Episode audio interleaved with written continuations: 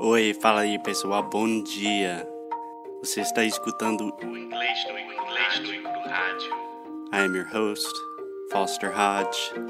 This is your daily dose of English.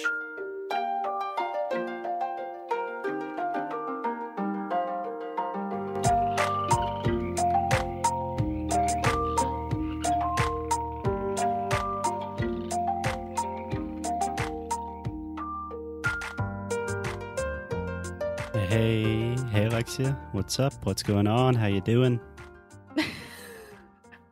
Hello, hello. What's up, Foster? Not too much. Not too much. You're gonna hear it. Not even a joke. A very bad kind of joke. Uh, Yeah, I think so. So one of my friends in high school, he would always say Hawaii. Like he's saying Hawaii, the state of Hawaii. Mm-hmm. Mm-hmm. But he says it with a very strange accent. And it sounds like how are we? Like how are we doing? He says Uh, Hawaii. Hawaii. is it a redneck thing? I honestly don't know what it is. I don't even know why I told that story. Yeah, it's awful. Okay. So, Alexia, Mm. in the last episode, we talked about the difference between the E and the I sound, and we ended up just saying the word shit a lot on public radio. And bitch. Yeah. So, again, we will still be working with that sounds. If you have any small children in the car that also understand English and you want to protect them from our vulgar tongues, Stop. please put on the headphones now. That is our warning. That is our disclaimer. Let's get started. okay, Alexia, just a quick recap of the E and the I sound. E sound exist in Portuguese, right? right. Can you give me an example of this sound in Portuguese? Irado. Perfect. E rado. What about an example of this sound in English? Hit. One more time. It. Uh, Okay, we're E. talking. Sorry, sorry, sorry. It. It. Shit. I am laughing a lot because I was. Terrible start. Terrible start. Okay, Alexia, one more time. We have the E sound in English, and that sound also exists in Portuguese, right? Like E Yes. rado. E mais alguma coisa. This sound in Inteligente, irado. Yeah. Uh-huh. the sound in English we have in words like read, me, she, we, Heat. heat. Yes, it is cold. You need to turn the heat on. Eat. Yeah. You're hungry. Do you need to eat? In English, we also have this I sound. So, can you give me some en- examples of that? Which one do you want? The new sound, the I sound that does not exist in Portuguese. Okay. Um, shirt. Yeah. So, shit. not shit. Not shit. It's shit. Shit. Shit. Shit. Yes. Okay. We should stop saying that word immediately. Eat. Okay, perfect. So let's These. try with some phrases. So we're going to Okay. try f- with phrases that focus primarily, principally on this new sound, because it's one thing just to identify the sound and try to train it. It's another thing to really put it in practice, put it in phrases and conversations. So you ready? Yes, I am. Perfect. So try to repeat with me. What did you do? What did you do? Okay, one more time. What did you do? What did you do? Okay. So when you say what did you I'm almost hearing what deed. So Right. try what did you do? What did you do? Yeah. So in the last episode when you were saying, "Oh, you sound so cheeky when you say shit in English." I don't know what you're talking about, but I did have a student one time that she never understood the i sound. And then one time she's like, "Oh, so you have to make a sexy voice like yeah, like it. It." and that's the way she learned. So, yeah, I would say chic. That's why. Not sexy chic. yeah. So every time you need to make the sound, think about your chic voice, your sexy voice, whatever you need. So repeat with me one more time. What did you do? What did you do? Perfect. What did you do with him? What did you do with him? What did you do with him on the business trip? What did you do with him on the business trip? Cool. So let's think about the last two words business trip. Uh, business trip. Yeah. So you have bi. The first sound is an i, then nis. So business. You have the i sound two Business. times. Business. Business. Yeah. And if we have more than one business, this is crazy. We say businesses. Yeah, businesses. Yeah.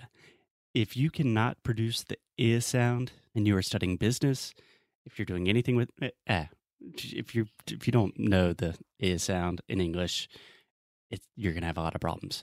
But you cannot say businesses, businesses. I hear that all the time.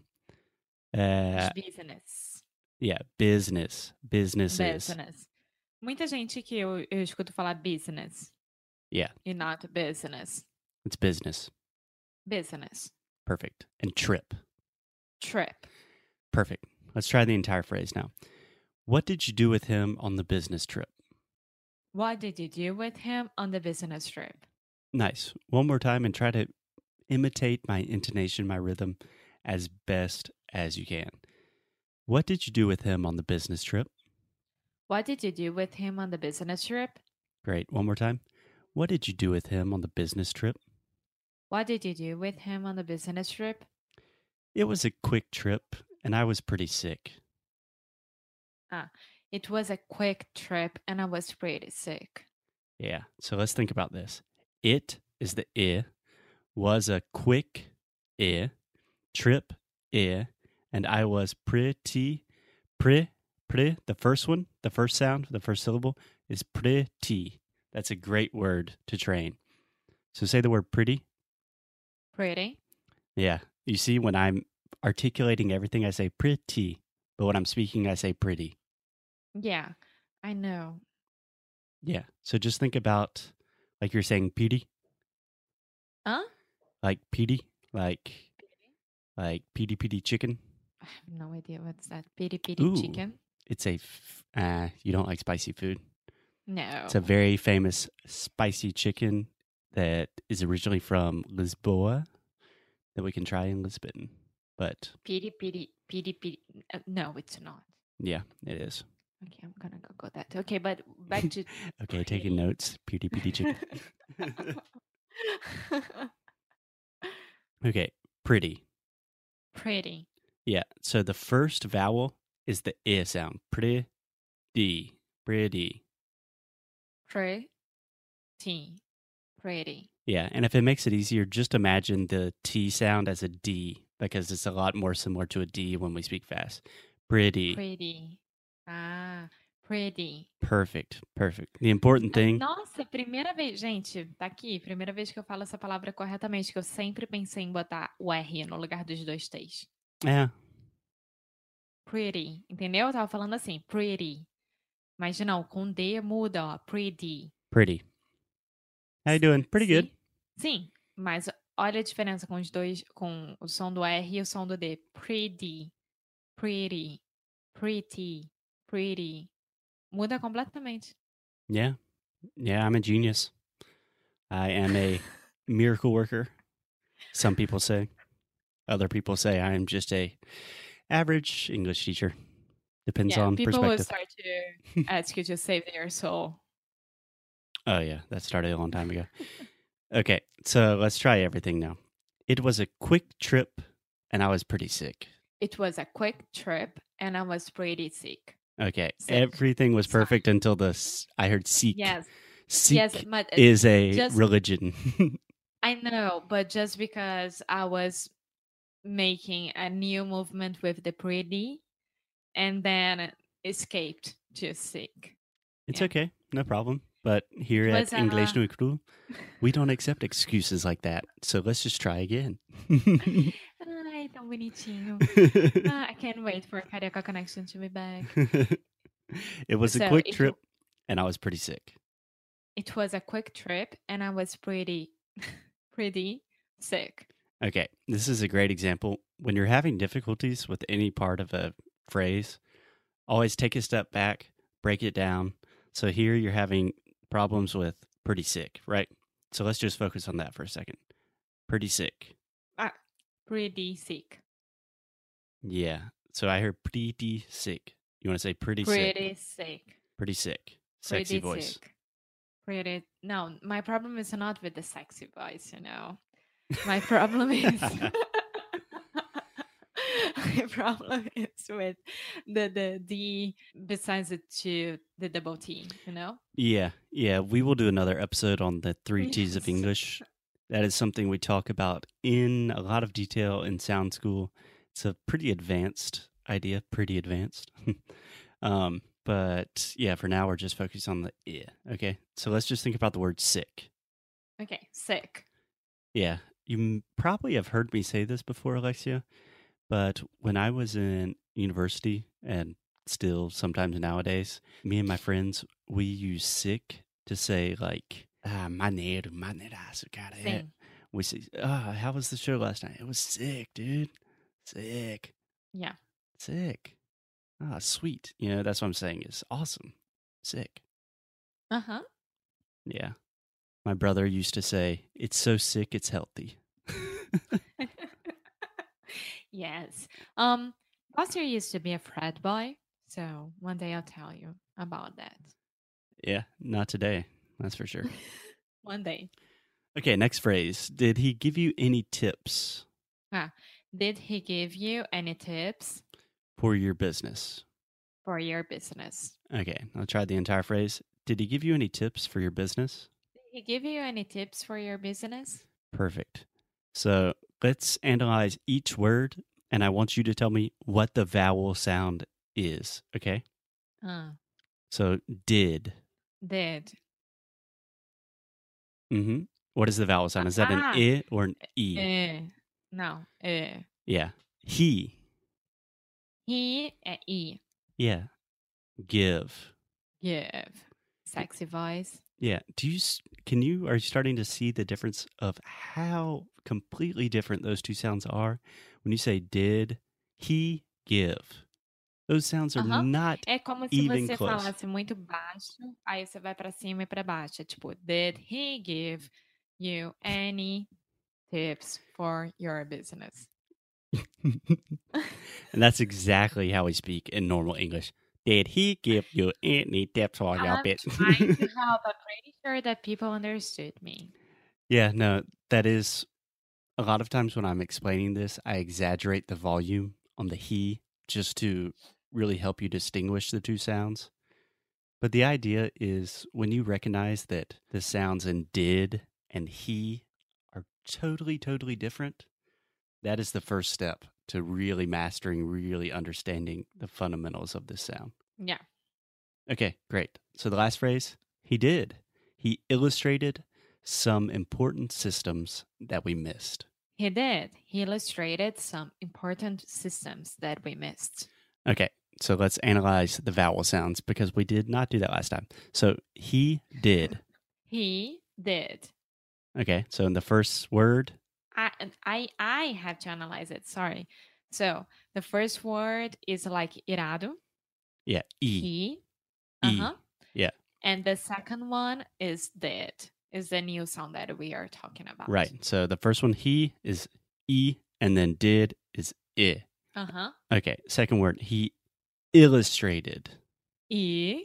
The s- the first one is E. Mhm. Oh. E. No. E illustrated. Peraí, the first não. So E illustrated. So i is irado. It's the same sound. It's e illustrated uh, at the end of the word. okay, let me try to So explain this one. Uh, hard. Yes. Okay. We have illustrated. We have four sounds. The first sound i is this this new sound in English i, same as it, sit, i. So this is not an e sound, it's the i sound, okay? okay. Then l, that is the uh sound, the schwa sound, just a very relaxed l, l. La. Then stray, stray, just like straight, straighten. Can you say that? Stray, Tid. tit. Yes. And this is another good point. When we have that extra sound in the past, the id, that is also the i sound. So illustrated. Illustrated. Perfect. Some is just the schwa. Uh, some, can you say that? Some Important. important. Yeah. So M is I, M. Important. Perfect. Systems. Systems. Yeah. So the first sound, si. Systems Perfect. That we missed. that we missed. Perfect. So we have we, the E sound, missed. Uh huh. Missed. Great. So, Lexi, how are you feeling about the difference between the E and the I sounds? I'm pretty fine. I just have to be sexy more, more often. Don't know if that's possible.